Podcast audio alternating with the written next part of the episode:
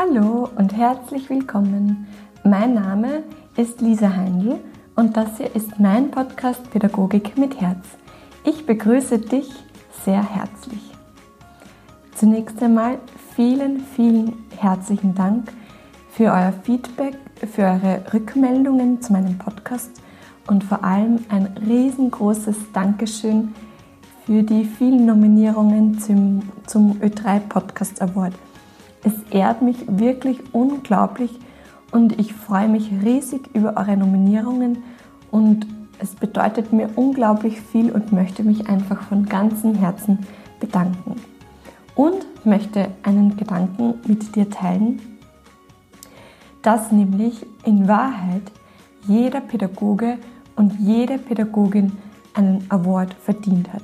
Jeder und jede könnte eine Auszeichnung für die tägliche Arbeit erhalten, für deinen täglichen Einsatz, für dein tägliches Engagement, für deine tägliche Begleitung von so vielen Kindern.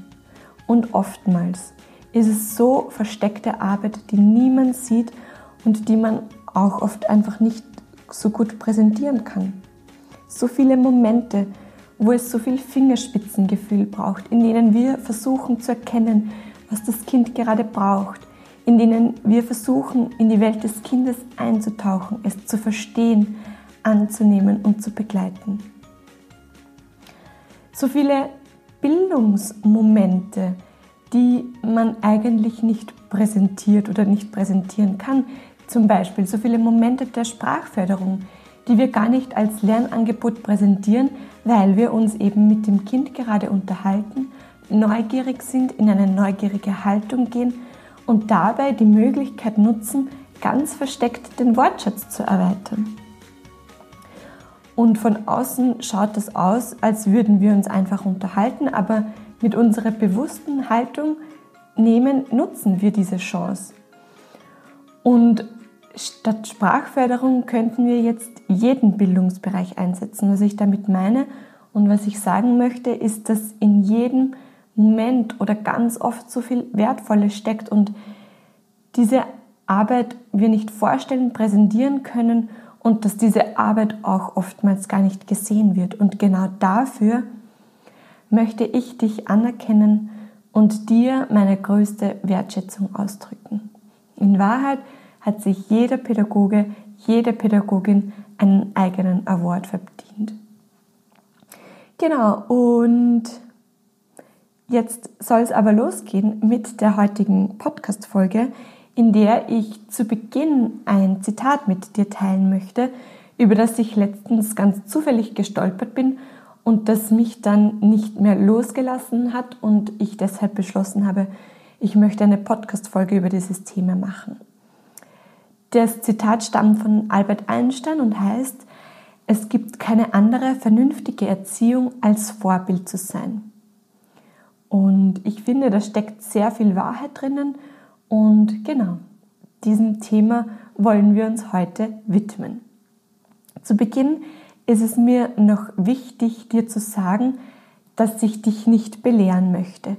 Ich selbst bin Kindergartenpädagogin und stehe jeden Tag in der Gruppe und kenne all die Anforderungen und Herausforderungen. Aber was ich mit dieser Folge und mit diesem Podcast möchte, ist, den Raum für bestimmte Themen zu öffnen. Und heute möchte ich gerne den Raum für das Thema Vorbildsein öffnen, damit wir so ins Reflektieren kommen, damit du so Inspiration erhältst und damit du so bestärkt, gestärkt wirst und damit unsere Arbeit letzten, letzten Endes durch die eigene Auseinandersetzung mit den verschiedensten Themen weiter wachsen kann. Und in Wahrheit hat jeder und jede dieses Wissen in sich. Es geht nur darum, dass wir uns es immer wieder bewusst machen und somit nicht stehen bleiben. Und dieser Prozess, der hört auch nie auf, solange wir Menschen sind. Als Menschen sind wir nie fertig, als Pädagogen und Pädagoginnen somit nie am Ziel, nie fertig, denn wir sind Menschen und damit in ständiger Veränderung. Und im Endeffekt bringt es überhaupt nichts, sich gegen Veränderung zu wehren, sich gegen Veränderung zu stellen, denn alles ist Veränderung. Die Natur gibt es uns mit den Jahreszeiten vor und ja, das ganze Leben ist Veränderung. Aber zurück zum Thema.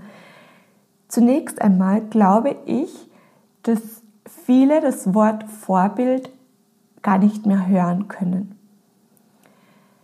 Ich bin der Erwachsene, na klar bin ich Vorbild, könnten da so als Gedanken kommen. Bei manchen Erwachsenen glaubt man, sie denken, sie seien Vorbild bloß weil sie Erwachsene sind. Aber ich möchte mit dir diesen Begriff heute neu entdecken und genau genommen würde ich gerne den Begriff gegen Vorleben austauschen. Ich lebe den Kindern vor. Und da drängt sich dann natürlich ganz schnell die Frage auf, ja, wie möchte ich denn eigentlich leben? Wer möchte ich denn sein? Wie möchte ich denn sein? Was sollen sich denn die Kinder von mir abschauen? Was dürfen die Kinder von mir lernen?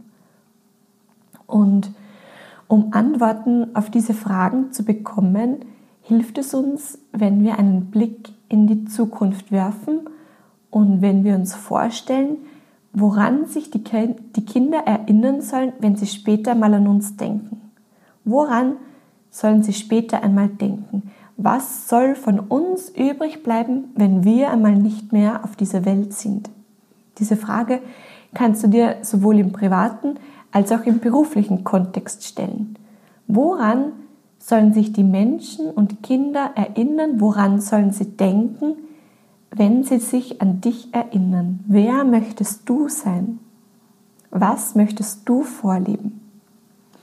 Armin Krenz schreibt zum Beispiel, Kinder brauchen zuverlässige Bindungserfahrungen und damit engagierte, lebendige, staunende, mitfühlende, wissende, handlungsaktive, mutige, risikobereite, zuverlässige Menschen um sich herum. Möchtest du lebendig, engagiert, staunend sein?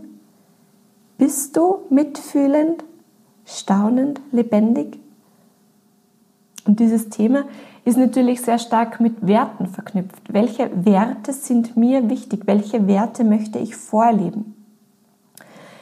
Beispiele für solche Werte können sein Gerechtigkeit, Gewaltfreiheit, Respekt, Toleranz, Gleichwertigkeit, Selbstständigkeit, Partizipation, Selbstbestimmung, Individualität, Achtsamkeit mit der Natur.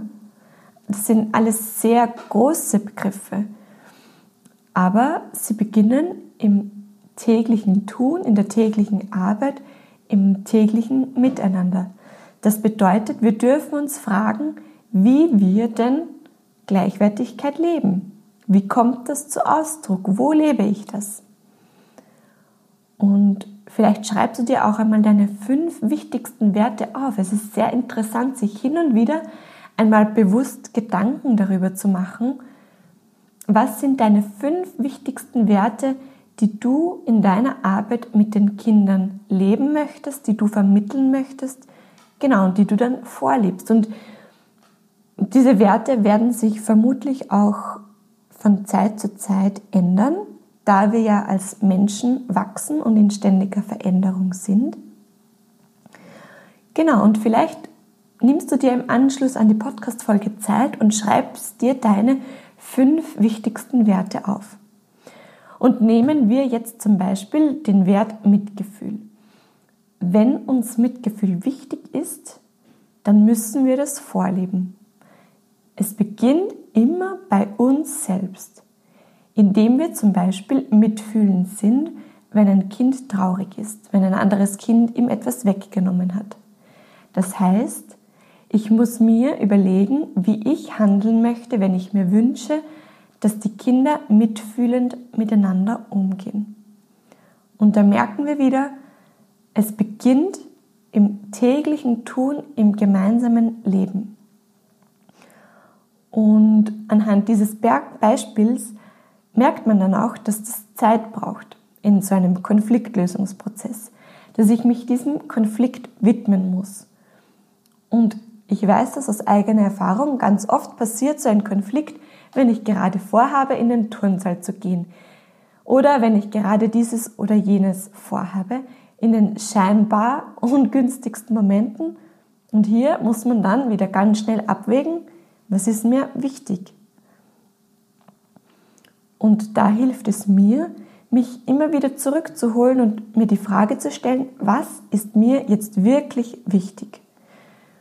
Und ich bin so fest davon überzeugt, dass diese Beziehungsarbeit, diese Gefühlsarbeit, diese Arbeit an den sozialen Kompetenzen so, so wichtig und wertvoll ist und in Zukunft immer, immer wichtiger werden wird, denn genau dieses Fühlen unterscheidet uns von Robotern und Maschinen.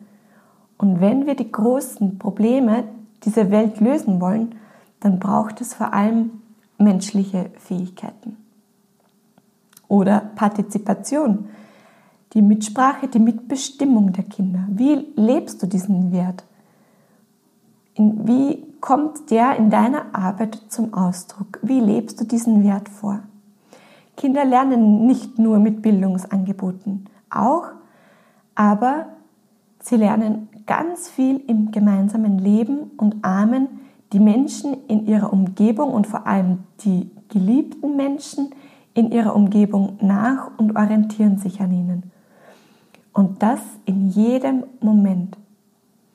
Und in jedem Moment heißt auch, dass uns das halt manchmal nicht bewusst ist, dass die Kinder zuhören, wahrnehmen mit ihren feinen Antennen. Kinder beobachten, nehmen wahr, vergleichen, ja, beobachten eigentlich in jeder Sekunde ihres Seins. Und da geht es auch darum, wie ich zum Beispiel über andere Kinder spreche, wie ich auch über andere Kolleginnen spreche, wie wir im Team miteinander umgehen. Wir leben in jeder Minute unseres Seins vor. Und zunehmend wichtig, wichtiger wird für mich persönlich auch der Aspekt, wie ich mich um mich selbst kümmere. Auch das nehmen Kinder wahr, speichern Kinder ab. Auch da leben wir vor. Und auch da können wir Vorbild sein. Und oftmals ist es ja so, dass unsere Bedürfnisse wir ganz hinten anstellen. Zuerst alles andere Vorrang, Priorität hat.